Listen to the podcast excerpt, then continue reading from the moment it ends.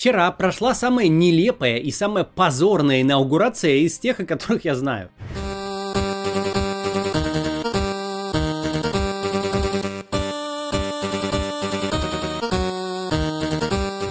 Александр Лукашенко, проигравший президентские выборы, тайно провел процедуру назначения себя на пост президента. Европейские государства уже заявили, что не признают его президентом.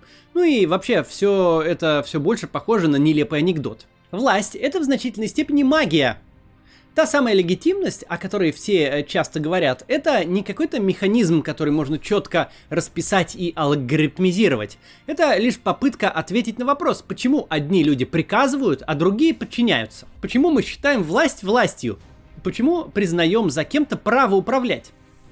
Этот вопрос лежит в основе любого государства и любой системы управления в принципе – Всегда есть соблазн на него ответить очень просто. Мы признаем за кем-то право властвовать, потому что боимся получить дубинкой по голове или сесть в тюрьму. Но те, кто размахивает дубинками, отдает приказы размахивать дубинками, кто сажает в тюрьму, они все почему-то это делают. Они подчиняются. Хотя у того, кто отдал распоряжение или небольшой группы ближайших сподвижников, нет никакого шанса каждого из них принудить силой. Современные политологи выделяют три типа легитимности.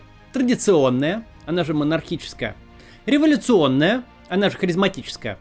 Процедурная, она же бюрократическая. Режим Александра Лукашенко всегда опирался на все три типа сразу. Но именно в его случае харизматическая легитимность откровенно подавляет все остальные. Да, с одной стороны, Лукашенко пришел к власти по процедуре. По закону он не брал парламент штурмом, он впервые стал президентом, победив на выборах. Процедурная легитимность самая надежная. Лучше всего быть президентом по бумажке, но такая легитимность очень нуждается в независимых и устойчивых институтах, которые бы эту бумажку выдали. А независимые и устойчивые институты противоречат пожизненному удержанию власти. Когда институты либо разрушены, либо подчинены, а бумажку ты выписываешь себе сам и сам же волен переписывать по своему вкусу, в полной мере на нее опереться уже нельзя. Это как показать гаишнику записку «дай прулить». Что-то не так. С другой стороны, это традиция. Лукашенко не заходит так далеко, чтобы возводить свою власть прямо к великим князьям литовским. Его традиционная легитимность – это советское наследие. Беларусь – последний живой осколок некогда великой империи, занимавшей шестую часть суши, сохранивший в себе ее дух, вплоть до деталей – флага, гимна и новостей про посевную в эфире. Это работает. Советская эстетика хорошо продается, пока она в телевизоре, а не в километровой очереди за синей курицей, конечно. Но работает даже так не безупречно. Ход времени и смена поколений самым естественным образом размывают запрос на советскую ностальгию. С начала правления Лукашенко прошло 26 лет. Средний гражданин 94 и 2020 годов – это совсем разные люди. Половина населения Беларуси моложе 40 лет, то есть либо не жили при советской власти, либо застали ее детьми – Новости об успехах уборочной кампании и флаг в стиле Союзной Республики для них скорее какой-то анахронизм, карикатурно оживший учебник истории, чем основание для власти. Главный для Лукашенко тип легитимности харизматический. Пришедший к власти по процедуре, он всегда себя ведет как революционный лидер. Страну хотели разделить, распродать, разрушить, захватить, но мощная ручища поймала ее у края пропасти, прогнала всех нехороших людей и вновь запустила советские заводы. Ну, заработали немного, только страну не надо разрушать. Это мы им позволить не можем, потому что мы знаем, что, чего она нам стоила. А хороших, толковых, надежных людей со своим мнением, со своими впечатлениями, но обязательно патриоты Беларуси, их много. И в ближайшее время, до конца года, эти люди будут управлять страной. Он классический популист. Он продает гражданам своего парня наверху. Вокруг буржуи, спекулянты, нерадивые и коррумпированные чиновники. Все хотят навредить простому человеку. Но есть вождь, его народ и неразрывная между ними связь поверх эшелонированных кордонов вредителей. Мы сегодня крепко держим в руках будущее. Будущее нашей независимой Беларуси. Страну мы вам не отдадим. Сейчас продолжим. Прервемся на короткое объявление. Сегодня необычная вставка. Я хочу прорекламировать рекламу у себя в видеоблоге. Вы можете купить размещение интеграции для своей организации или спецпроект. Я сделаю ролик специально про вас или по выбранной вами теме. Только ролик мы будем делать, конечно, сами, своей командой. Реклама у меня эффективна. Пока практически все рекламодатели довольны, кроме продавца наушников. Почему-то наушники не стали покупать мои зрители. Большинство э, сделают повторные размещения. Реклама у меня стоит дешевле, чем у других блогеров. Просто у меня выпуски каждый день, и поэтому много слотов. Я могу за счет этого снизить цену. А по просмотрам э, у меня все равно все хорошо. Количество просмотров примерно 300 тысяч э, в каждом ролике, а интеграция стоит 130 тысяч рублей. Спецпроект 300 тысяч. Я размещаю рекламу во всех роликах, включая политические. И опыт показывает, что в политических роликах реклама работает очень хорошо. Так что, если не страшно вам, размещайтесь в политических роликах. Там средние просмотры в полтора раза выше примерно, чем обычно. Перед размещением мы внимательно изучаем рекламодателя. Берем не всех. Читаем отзывы, смотрим, а, кто владельцы, какая организация и владельцев репутация. Ну, чтобы случайно там пропагандиста какого-нибудь не взять, или нехорошего там человека, ну или проект плохой. Уверен, что с вашей организацией будет все хорошо. Просто проверка важна, чтобы, ну, какую-нибудь фигню там не разместить, типа дурацкой онлайн-игры, выкачивающие деньги из людей просто. В общем, покупайте рекламу в моем видеоблоге. Ссылка в описании и в первом комментарии будет. Так вот, дальше. Про власть. Харизматическая легитимность имеет свои плюсы. Только с ней можно открыто признавать фальсификации выборов и шутить на этот счет.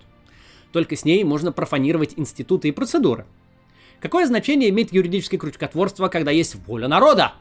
Воля в том, чтобы его отец родной правил, по возможности, вечно. Причем работает это как на граждан, так и на элиты. Для граждан инструменты э, пропаганды создают искусственное большинство. Все поддерживают лидера, поддерживать лидера правильно. Даже если не поддерживаешь, сиди тихо и никому не рассказывай. Тоже искусственное большинство продается элитам. Вы здесь, в своих домах, при своих зарплатах, самолетах и автомобилях, только потому, что меня народ любит. Только я проводник этой любви, а значит, только я раздаю статусы. Без меня не будет ни любви, ни статусов, ни домов, а будет тюрьма, если повезет общего режима, а то и строгого вообще. И все-то хорошо с такой харизматической популистской легитимностью, но есть нюанс. Она требует постоянного подтверждения. Нет возможности, как у процедурных коллег, сказать, вот тут вот написано, что я президент до 2025 года. Любит меня народ, не любит, а написано. Значит, так и есть. Харизматик должен всегда подтверждать и демонстрировать основания своей власти в то, что написано на бумажке, не верит даже он сам. Ходить в народ и зачерпывать легитимность большим половником нужно регулярно. Для этого есть механизированный прием – опросы общественного мнения, которые в режимах такого типа возведены в религиозный ранг. Они сами э, по себе создают искусственное большинство. Потому что когда слышишь, что 86% за, совсем не хочется быть в тех 14%, которые против. И тут же эти опросы, это искусственное большинство и замеряют. Типа, 86% за, а вы как? Я тоже за. Все за. Это даже не способ изучения мнения граждан, это такой экзамен. Хорошо ли они запомнили новостную повестку и усвоили тезисы последнего выпуска э, Дмитрия Киселева? Ну или своей местной пропаганды. По какой-то причине Лукашенко э, не пользуется соцопросами. Его способ сбора народной любви – прямое опыление. Встреча с трудовым коллективом завода, публичное распятие некомпетентного председателя колхоза, выступление перед активом области – и в этом, кстати, его радикальное отличие от Владимира Путина. Лукашенко действительно полагается на личную харизму. Его прямая связь с народом действительно прямая. В Минске кому-то не нравится, э, еще где-то. Ну, это, это естественно. Э, но это не должно вас волновать. Это моя проблема, которую я должен решать, и мы ее решаем. И поверьте, в ближайшие дни решим. Вы не переживайте, все будет нормально. Вот такой предвыборный тур, который со стороны мог бы походить даже на избирательную кампанию э, кандидатов в президенты в демократическом обществе. Довольно сложно это представить у нас в России э, в исполнении Путина. Тут полагается в основном на э, форматы сугубо медийные. Именно в этом месте, именно на поле самой главной харизматической легитимности, что-то сломалось сразу после дня голосования. Можно было ожидать, и многие эксперты ожидали, что на свою болотную Лукашенко ответит своей поклонной – на массовые протестные митинги еще более массовыми митингами провластными. Благо, в зависимых от государства людях в Беларуси уж точно нет дефицита. Но этого не случилось сразу, а когда наконец начало случаться, мягко говоря, никого не впечатлило численностью. А следом было то, что буквально невозможно представить, что в режимах такого типа не должно случаться никогда.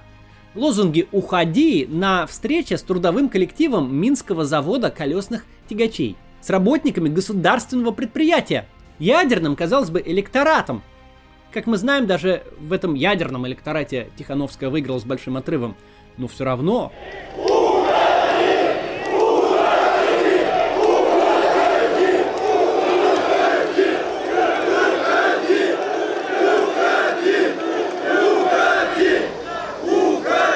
Спасибо.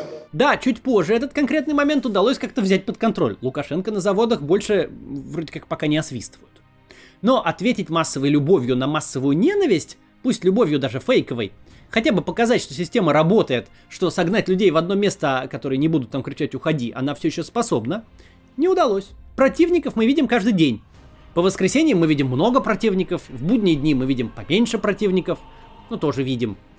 Противники поют громко песни в метро и в библиотеке, выходят в районах, центр Минска, в центры других городов, стоят в цепях, э, солидарности, выступают в университетах, везде они. А сторонников той самой любви и поддержки, пусть подневольной, в сколько-то заметном количестве, никто не видит. В итоге из трех оснований власти ничего не осталось. В бумажку никто не верит, история устарела, харизма как-то кончилась. В чем функция Лукашенко для правящей верхушки, кроме протяжения санкций, общественной ненависти и угроз суверенитету, а значит их статусом и правам собственности, не вполне ясно. Процедура инаугурации Лукашенко пусть и превратилась уже в анекдот, живое того выражение. Вернемся к началу. Символическое важно для политики. Сама легитимность – это область ощущений. Традиции и ритуалы, какими бы устаревшими, формальными, рудиментными и бессмысленными они ни казались, это значимый компонент для той самой магии, коей власти является. Чтобы оценить важность этого, особенно для популистского типа лидеров, нужно просто вспомнить, с каким отчаянием другой популистский лидер – Дональд Трамп торговался со СМИ по поводу численности публики на его инаугурации в сравнении с Бараком Обамой. Российский политический менеджмент, э, например, эту истину очень хорошо понимает.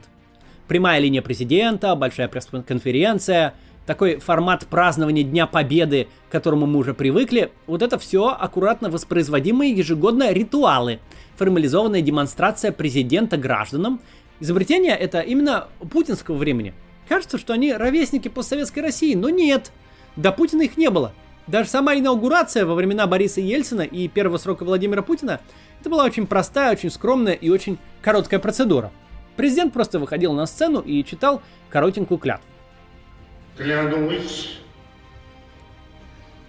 при осуществлении полномочий президента Российской Федерации уважать и охранять права и свободы человека и гражданина, соблюдать и защищать Конституцию Российской Федерации, защищать суверенитет и независимость, безопасность и целостность государства, верно служить народу. Имперский размах с проездом кортежа, съемкой с десятком камер, патриаршим молебном, вся эстетика миропомазания, э, коронования на президентство. Совсем недавняя, но ставшая традицией изобретения, которое должно очень хорошо смотреться по телевизору и придавать сакральности мероприятию. Процедура вступления в должность очень важная точка, особенно для персоналистского автократа с харизматическими основаниями власти. Его власть идет не от процедуры, его власть идет напрямую от народа, в обход элит и формальных правил. По такому поводу любовь народа черпают уже не половником, тут нужен ковш. Не просто прямая трансляция по всем каналам, но, как говорят у соседей, атмосфера праздника с выходными и народными гуляниями. Тем более, когда есть, мягко говоря, серьезные основания сомневаться в результатах выборов, а вообще-то нет никаких сомнений, что результаты это прямой подлог. Тут нужно сказать, результаты не имеют значения, потому что народ меня любит и поддерживает. Но, вопреки всему, что мы знали о Лукашенко, о популисте, сцены митинга, для которого дом родной, процедура инаугурации не только не стала большим пропагандистским мероприятием, она была фактически засекречена. Народный лидер спрятался от народа. Есть ли в этом светлый момент? Есть. Утрата общественной поддержки в результате электорального подлога и волны насилия против протестующих – это объективный факт. Мы точно знаем, что речь уже не идет о любви. Речь идет о том, что большинство граждан не готово Лукашенко даже просто терпеть. Сегодня мы со всей очевидностью наблюдаем, что эта реальность дошла как до самого Лукашенко, так и для, до принимающих решения людей в его окружении. Потому что от хорошей жизни, имея какой-то выбор, его не делают в пользу тайного назначения главы государства. А принятие реальности – это большой шаг к переменам. Когда мы знаем, что Лукашенко лишь источник проблем, когда понимаем, что его замена ничем нам не грозит, а напротив добавит очков, решение о замене тогда становится только делом времени. Я понимаю, что самое сложное для людей на текущем этапе протеста найти мотивацию для продолжения. Понять, что делать дальше. Это свойство не только протеста, но вообще любой активности, даже, например, бизнеса.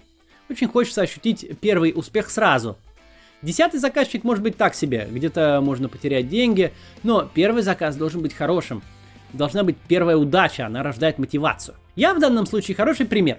Эта весна не первая попытка запуска моего канала, но первая, когда рост пошел сразу.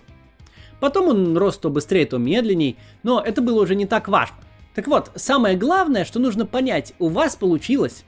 Загнать харизматика, зависимого от публики, на секретную инаугурацию, это куда сложнее, чем удава в спичечный коробок. Это огромное достижение.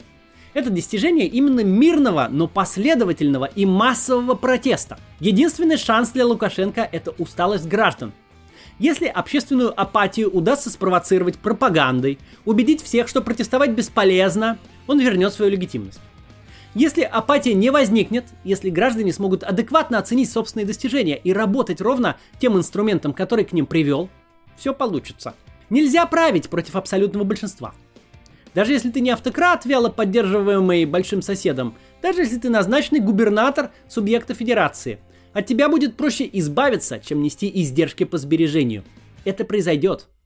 На постсоветском пространстве и в Восточной Европе есть множество примеров, когда общества восставали против авторитарных и тоталитарных режимов, и во всех случаях это заканчивалось успехом.